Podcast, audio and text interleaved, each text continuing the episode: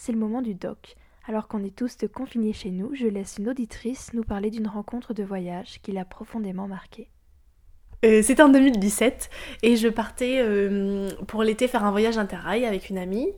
On partait pour un mois et on est parti un petit peu sans plan. On avait l'idée d'aller jusqu'à la Grèce mais euh, sans grande conviction et c'était ouvert à toute modification. On savait pas trop encore ce qu'on voulait. Rien n'était prévu et en tout cas on était ouverte à, à l'imprévisible.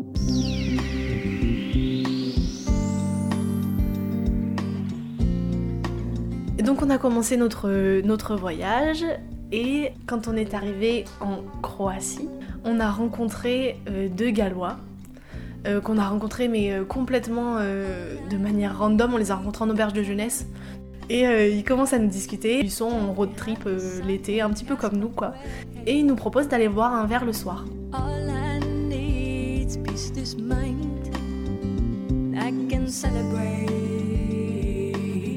On accepte l'invitation et on accepte d'aller boire un coup avec eux. Mais vraiment sans arrière-pensée, quoi. C'est pas parce qu'ils étaient deux et qu'on était deux qu'on s'est dit quelque chose. Donc le soir, on les retrouve. Euh, il pleuvait à verse, on avait pris la pluie, on arrive trempé. Enfin, ça, c'est les détails de l'aventure. Et on parle avec ces deux Gallois qui, euh, qui étaient hyper sympas. On a passé une trop bonne soirée et en fait, ils étaient hyper emballés, ils ont voulu venir avec nous.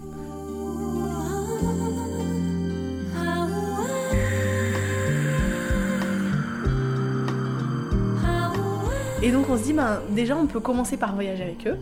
Euh, donc on loue un petit euh, logement euh, dans cette ville du sud de la Croatie et on passe une soirée. Euh, toute la soirée était, parfaite quoi. On rentre et on se retrouve à discuter pendant des heures et moi je me retrouve à discuter avec ce gallois qui avait une copine, mais de toute façon moi j'avais un copain aussi donc il y avait. En fait il y avait aucun jeu de séduction parce qu'on savait qu'on n'était pas disponible et donc on n'essayait pas de plaire à l'autre et on n'essayait pas de faire en sorte que l'autre nous aime bien, ce qui fait qu'on a été vrai et qu'on a été nous-mêmes euh, depuis le début quoi. Et puis ça s'est fait comme ça, on a continué à voyager ensemble et. Euh, et on était fous amoureux l'un de l'autre. Euh, donc moi j'ai quitté euh, mon copain de l'époque en rentrant. Dany a quitté sa copine aussi. Ce qui a fait que bah, on a pu vivre un peu notre relation euh, comme ça venait quoi.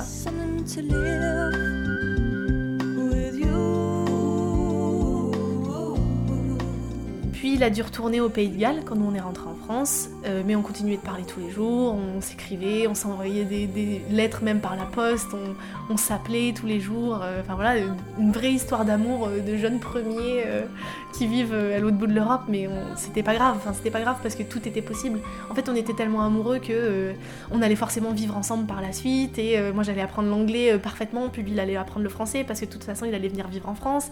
Et puis après s'il préférait le Pays de Galles, c'était pas grave parce que moi j'allais vivre au Pays de Et puis rien n'était impossible en fait.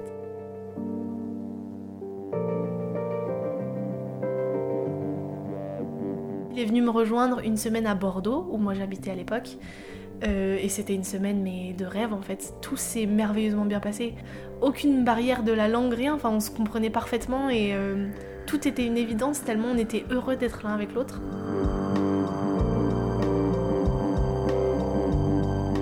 On était un petit peu en galère de thunes, hein, tous les deux étudiants, donc euh, on savait que ce serait pas facile, mais c'était pas grave. Même si ça va être compliqué, c'est faisable, c'est faisable, et si on veut passer notre vie ensemble, on le fera quoi.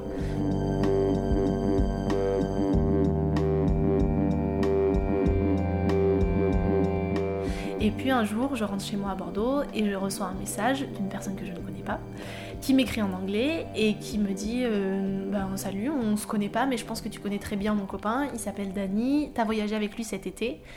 Mais euh, c'est tout ce que je sais, je sais pas ce qui s'est passé entre vous, et à chaque fois que j'aborde le sujet avec lui, il refuse d'en parler. Et en fait, je me suis rendu compte que sa copine, non seulement c'était encore sa copine, mais qu'en plus elle savait rien de tout ce qui s'était passé.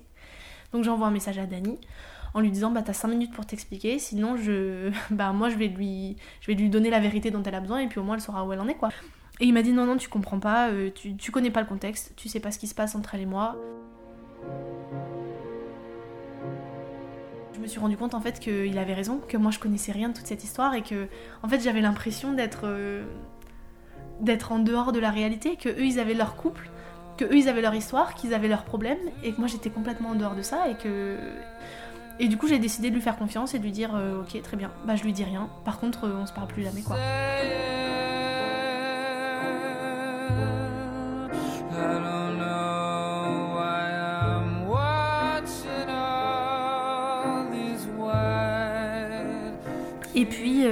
On a continué à se parler petit à petit parce qu'il me devait de l'argent.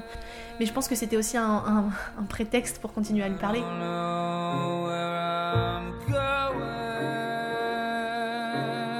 Et puis, euh, alors je sais pas qui a commencé, mais il m'a renvoyé un message ou je lui ai renvoyé un message, peu importe. Et une chose en amenant une autre, je me suis retrouvée euh, quelques mois plus tard à faire un stage à Londres.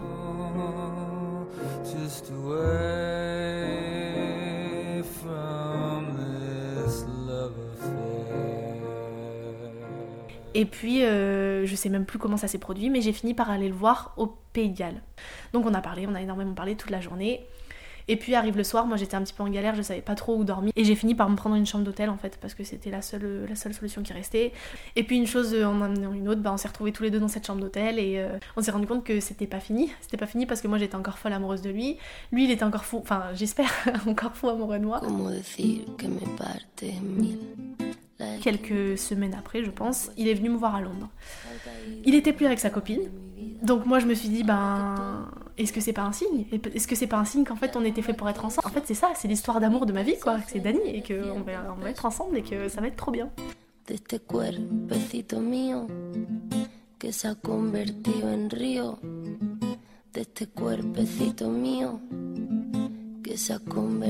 que en.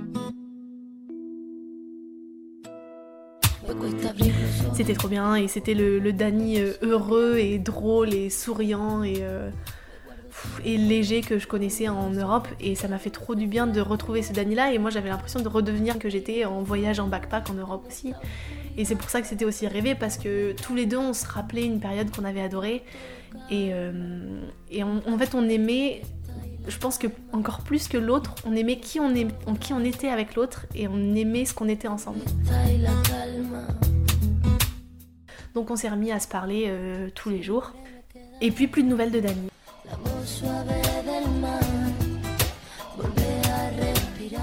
Et on se parlait vraiment tous les jours. Et du coup, de passer de on se parle tous les jours à on se dit, enfin, on se dit bonne nuit, euh, bonjour quand on se réveille, à plus rien, et ben en fait, je me suis inquiétée. Je me suis dit, mais qu'est-ce qui se passe? Je, je comprenais pas. Et il a fini par me dire que en fait, il venait de se retrouver à la rue.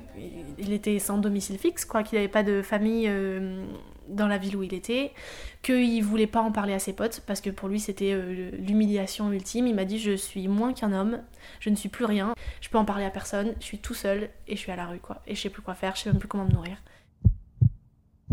Euh, ben moi j'ai un petit peu paniqué, je voyais pas trop ce que je pouvais faire.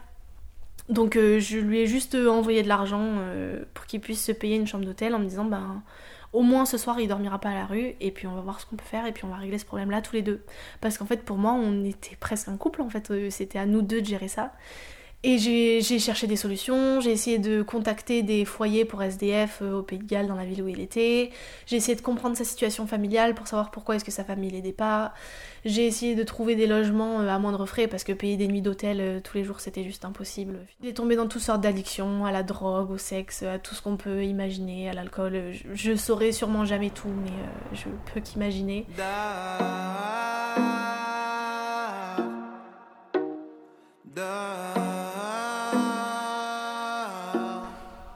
En fait, tout ce que je faisais et tout ce que je pouvais mettre en œuvre, c'était pas assez. Et j'ai beaucoup hésité à rentrer à rentrer.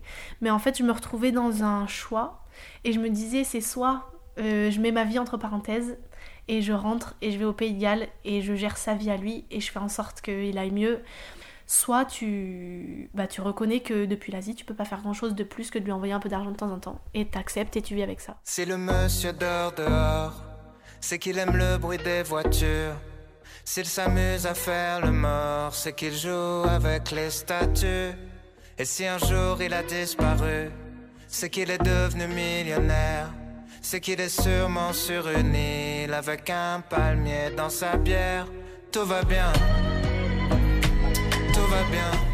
Dès qu'il pleuvait, alors oui j'étais en Asie donc ça n'avait aucun sens de m'inquiéter pour lui quand il pleuvait en Asie parce qu'il pleuvait pas forcément en Europe à ce moment-là. Mais dès qu'il pleuvait, ben je, je dormais pas parce que je me disais ben peut-être que lui il est sous la pluie aussi et qu'il peut pas dormir. Tout va bien. Tout va bien j'avais aucune idée de ce à quoi ressemblait sa vie. Si ça se trouve, il dormait chez des potes et j'en avais aucune idée parce qu'il répondait à mes messages par intermittence. Il était dépressif aussi, donc forcément il y avait des hauts et des bas, des moments où il était hyper enthousiaste et où il me disait ouais j'ai trouvé une solution, tout va bien se passer, et puis des moments où j'avais plus de nouvelles pendant 3-4 jours. Ça a duré des mois, des mois et des mois. elle met ses lunettes de soleil. Tout va bien, tout va bien, petit tout va bien, tout va bien. On avait parlé avec Dany, il avait trouvé un entretien d'embauche, et donc je lui avais dit écoute. Euh, c'est un contrat, c'est un contrat qu'on passe. Tu me, tu t'engages à m'envoyer des photos de l'appart quand il est, à te servir de l'argent que je vais t'envoyer voilà pour payer la caution, à m'envoyer des photos, à aller à l'entretien d'embauche, à prendre ta vie en main et à aller voir un psy parce que moi je veux que tu soignes cette dépression s'il y en a quoi. Si c'est une maladie, tu vas la guérir et tu vas t'en remettre. Et moi en échange, je reste un soutien moral, ça y a aucun problème, et je t'envoie l'argent pour la caution. Et c'était notre contrat. Et donc tout devait se jouer ce lundi et le lundi pas de nouvelles.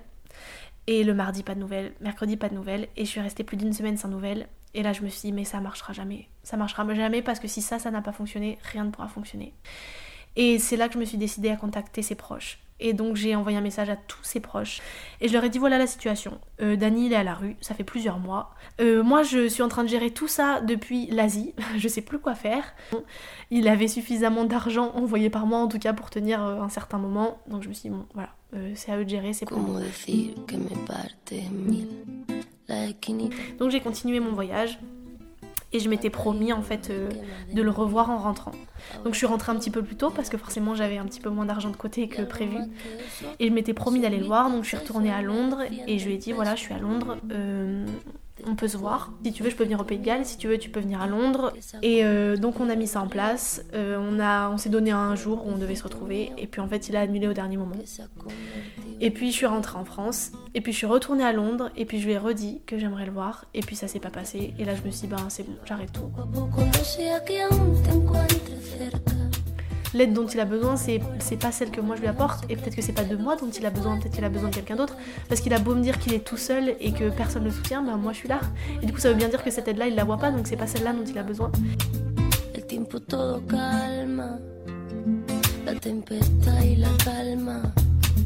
El tiempo todo calma, la tempesta y la fait, il n'y a aucune conclusion à cette histoire. J'ai juste fait du mieux que je pouvais et puis ben ça s'est tassé parce que parce qu'on s'est jamais revu. Et au bout d'un moment, j'ai fini par lui dire stop. J'ai fini par lui dire que moi ça me coûtait trop, que j'avais vraiment littéralement investi tout ce que je pouvais, que ce soit mon énergie, que ce soit mon amour, que ce soit mon temps, que ce soit mon argent. J'avais vraiment investi tout ce que j'avais et tout ce que je pouvais dans cette dans cette relation et que honnêtement, j'aurais jamais pu faire mieux que ça. volver a respirar la la lluvia que caerá sobre este cuerpo.